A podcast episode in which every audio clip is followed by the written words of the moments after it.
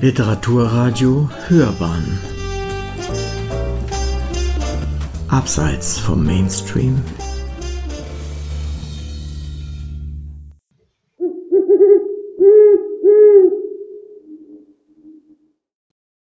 Von Südosten her scheint der Mond an klaren Tagen auf die Lichtung vor unserem Haus.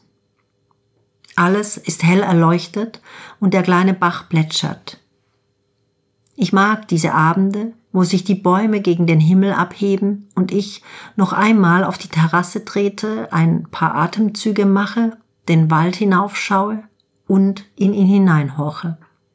Manchmal höre ich ein Reh bellen, manchmal übe ich mich darin, ihm zu antworten, obwohl es bestimmt keine Antwort erwartet. Ein Reh bellt zur Warnung, aber indem ich das Rehbellen imitiere, ein kehliges Bellen, anders als das der Hunde, gelingt es mir meist, mit dem Reh einen Dialog zu führen. Es bellt, ich belle, es bellt. Und so weiter. Es kommt mir dann vor wie ein Gespräch. Außerdem klingt das Bellen aus dem dunklen Wald dann weniger gefährlich, wenn ich damit mache.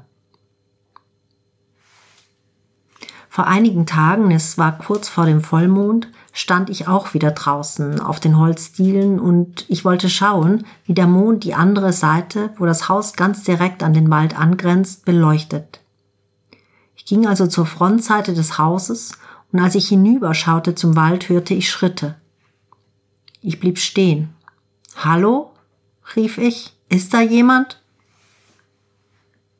Ich hörte es rascheln, aber niemand antwortete und obwohl mir das jetzt schon unheimlich war, harrte ich aus und wieder. Ich war sicher, Schritte im alten Waldlaub zu hören. Und wieder sagte ich, wer ist denn da? Ist da jemand? Kurz war es still, dann hörte ich das Rascheln des Laubes wieder. Und klar, ich war überzeugt, dort im Mondschatten bewegte sich jemand, aber wenn ich es genau nehme, weiß ich, ich habe niemanden gesehen.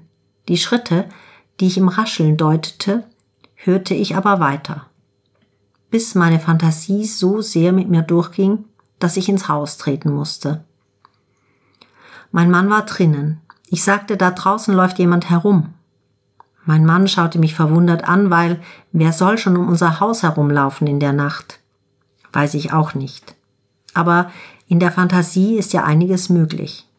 Schließlich fiel mir der Igel wieder ein, der Igel ist wahrscheinlich aufgewacht, sagte ich.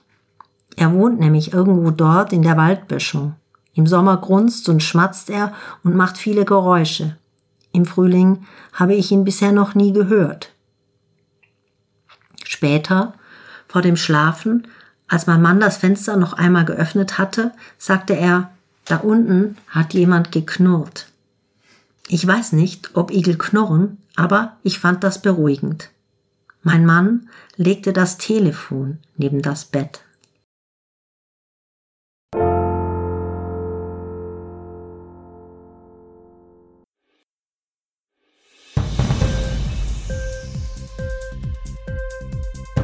Hat dir die Sendung gefallen?